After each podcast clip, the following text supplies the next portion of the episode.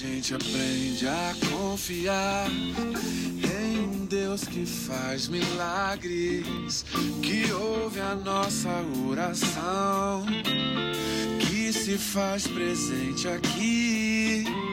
Um dia a gente aprende. Olá, queridos, graça e paz, que você realmente possa cada dia mais estar confiando no Senhor, pois Ele é bom e a sua misericórdia dura para todos sempre. Amém? Se nós estamos em pé, como diz a palavra, é porque o Senhor tem nos sustentado. E isto é porque Ele continua sendo bom, Ele realmente é misericordioso. Né? Por isso que Ele, diferente do seu inimigo, Ele é adorado, né? Ele é querido, não por força, não por violência, mas pelo trabalhar do Espírito Santo em sua vida, em minha vida, em nossa vida como igreja. Que Deus abençoe você. Gostaria de estar lendo hoje é, capítulo 29 de Gênesis, os primeiros versículos, né, quando fala sobre o encontro de Jacó com Raquel, né, aquela esposa amada, né, que ali ele amou à primeira vista, a gente vai ver aqui nesse texto. Versículo 1, capítulo 29 em diante, diz o seguinte: Pôs-se Jacó a caminho, e se foi à terra do Oriente, e olhou, e eis um poço no campo, e três rebanhos de ovelha deitados junto dele, porque daquele poço davam de beber aos rebanhos, e havia grande pedra que tapava a boca do, povo, do poço. Né?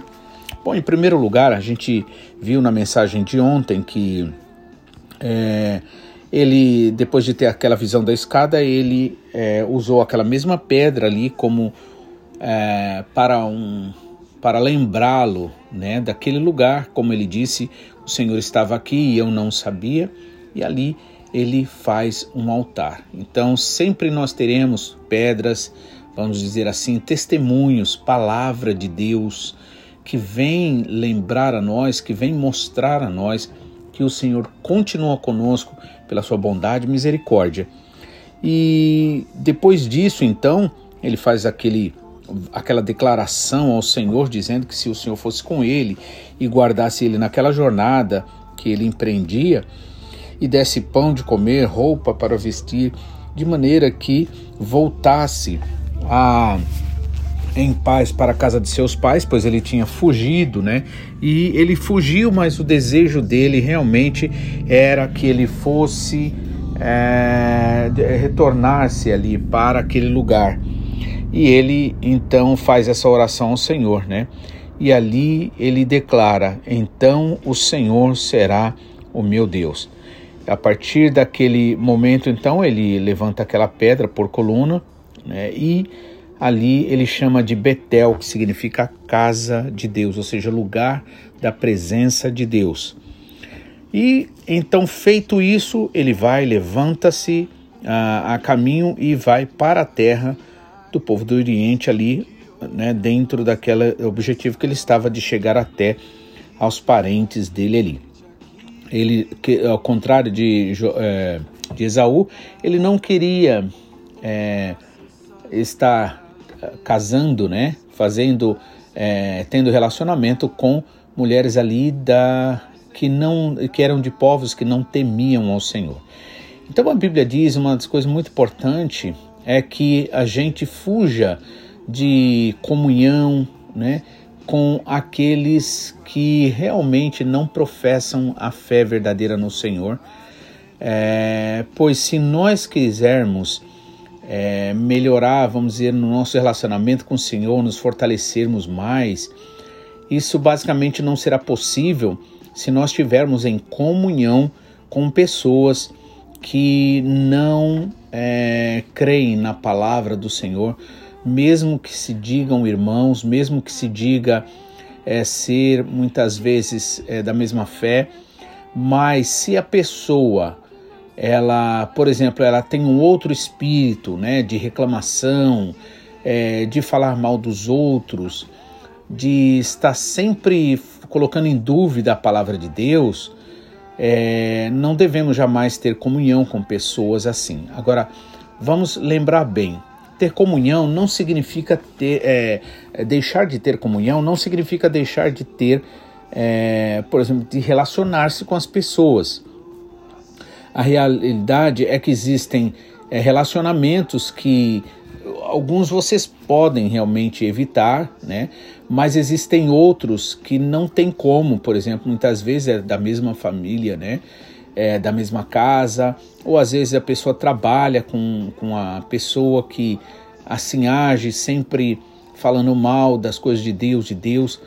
E dependendo do tipo de relacionamento, da proximidade parentesca, por exemplo, muitas vezes se torna difícil. Mas, acima de tudo, né, quando se trata de comunhão, é, se trata de, de, de, de, compartilhar de uma mesma ideia. Né? Comunhão significa é, ter a, aquilo em comum, por exemplo, o pensamento, o sentimento, as ideias. Então, não, nós não podemos ter comunhão. Por exemplo, não podemos ter comunhão com o mundo. Tanto é que o apóstolo João disse o que? Filhinhos, não ameis o mundo nem o que no mundo há, porque é, aquele que ama o mundo, o amor do Pai não está nele. Ou seja, assim como diz em física, não é possível é, uh, um, um, num espaço existirem dois corpos, ou seja, ou será um ou será outro, né? Não dá para dividir esse espaço. E o nosso coração, a nossa alma pertence ao Senhor e nós precisamos preservar, né?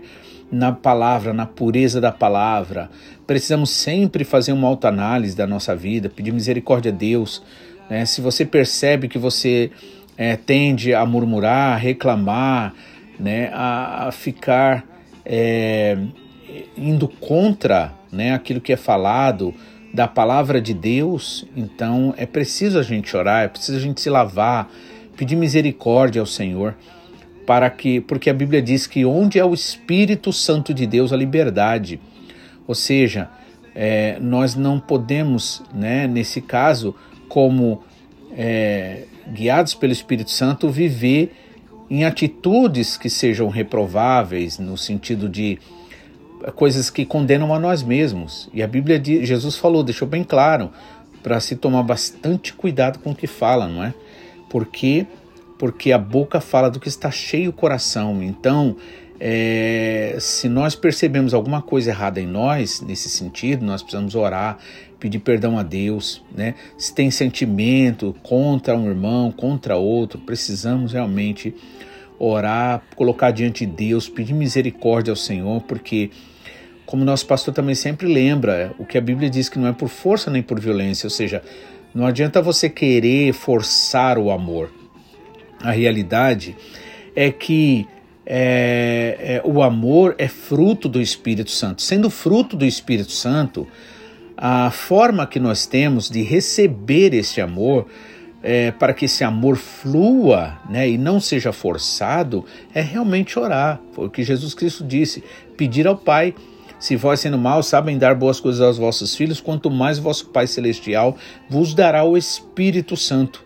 Então, por, é o Espírito Santo que manifesta em nós o amor. Uma das características muito grande do Espírito Santo é amor, porque quando nós realmente estamos cheios do Espírito Santo, nós somos capazes até mesmo de amar uma pessoa que se diz nossa inimiga ou que de alguma forma algum tempo quis ou nos prejudicou, né? Por quê? Porque o Espírito Santo é, é, ele é puro, né? E ele, ele atua assim. Então, mas quando a gente vê que a gente está com o coração amargurado, que não perdoamos e que fizemos outra coisa, não adianta forçar a situação, porque não é por força nem por violência. Força e violência é atitude do homem, mas a atitude do Espírito Santo é liberdade é fazer é, é, fluir, ou seja, por isso, como nosso pastor também explica, Fruto, por que chama-se fruto? Porque não é forçado, porque é algo que nasce naturalmente. E isto é possível sim. Às vezes a gente está na carne, está nos pensamentos humanos natural, ou tem alimentado a nossa carne, e aí eh, achamos que é difícil, que é impossível, mas não é. Né? É algo assim que realmente é, vem do Espírito Santo. Então, Jacó se coloca ali a caminho. Ou seja, em outras palavras, o que, que eu entendo com isso? ele não fica só é, no campo, vamos dizer assim, a espiritualidade dele não fica só no campo é, invisível, intocável, né?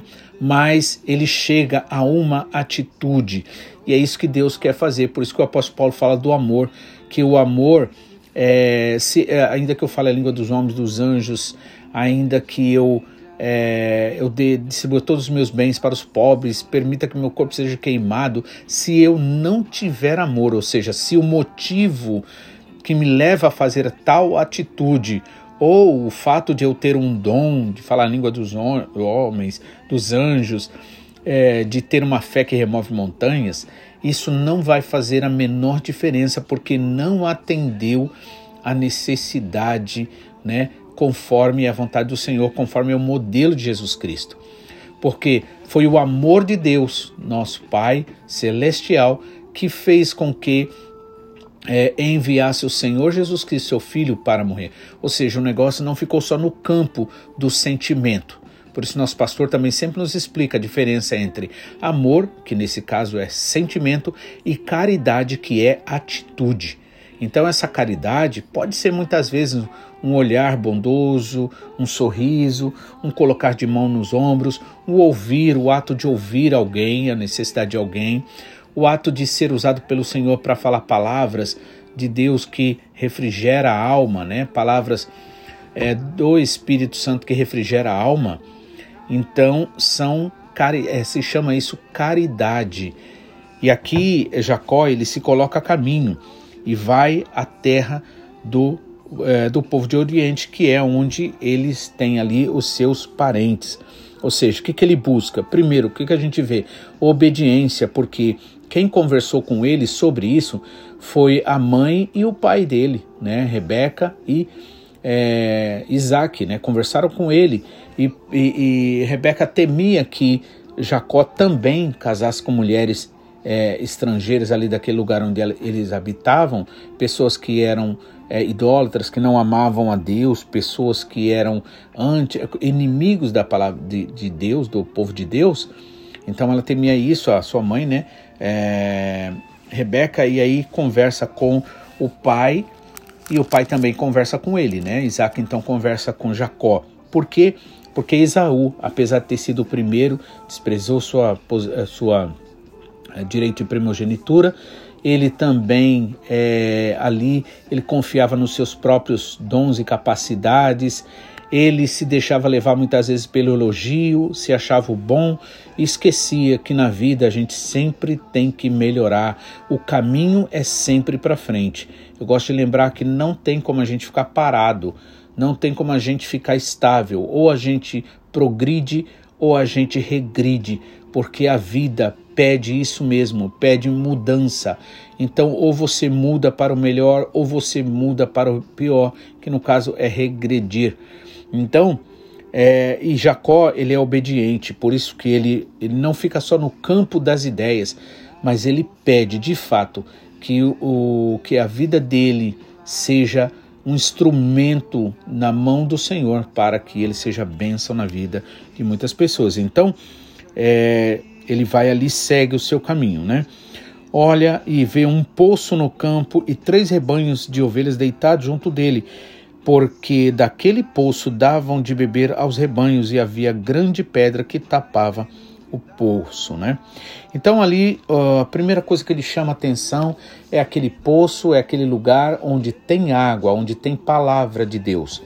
E em seguida, né, ali as ovelhas que estão ali para serem saciadas. Então, o amor de Deus, a obra do Espírito Santo em nós, leva-nos sempre a querer ver as ovelhas, as vidas, aquelas pessoas que Deus ama, esses que estão perdidos, realmente encontrar razão verdadeira para sua existência, encontrar paz, amor, alegria, alívio. Por isso é necessário que a gente se dê realmente ao Senhor se entregue de uma forma mais e mais maravilhosa para que a gente possa ser usado como instrumento do Senhor, instrumento de paz e alegria. Que o Senhor abençoe você e amanhã estaremos de volta assim, se o Senhor nos permitir, em nome de Jesus. Um dia a gente aprende a confiar em um Deus que faz milagres, que ouve a nossa oração, que se faz presente aqui. A gente aprende a dar um passo só de cada vez, mas sem duvidar, mas sem duvidar que Ele continua sendo bom, que Ele continua sendo Deus, que Ele continua sendo bom, que Ele continua sendo Deus. Oh, yeah, yeah.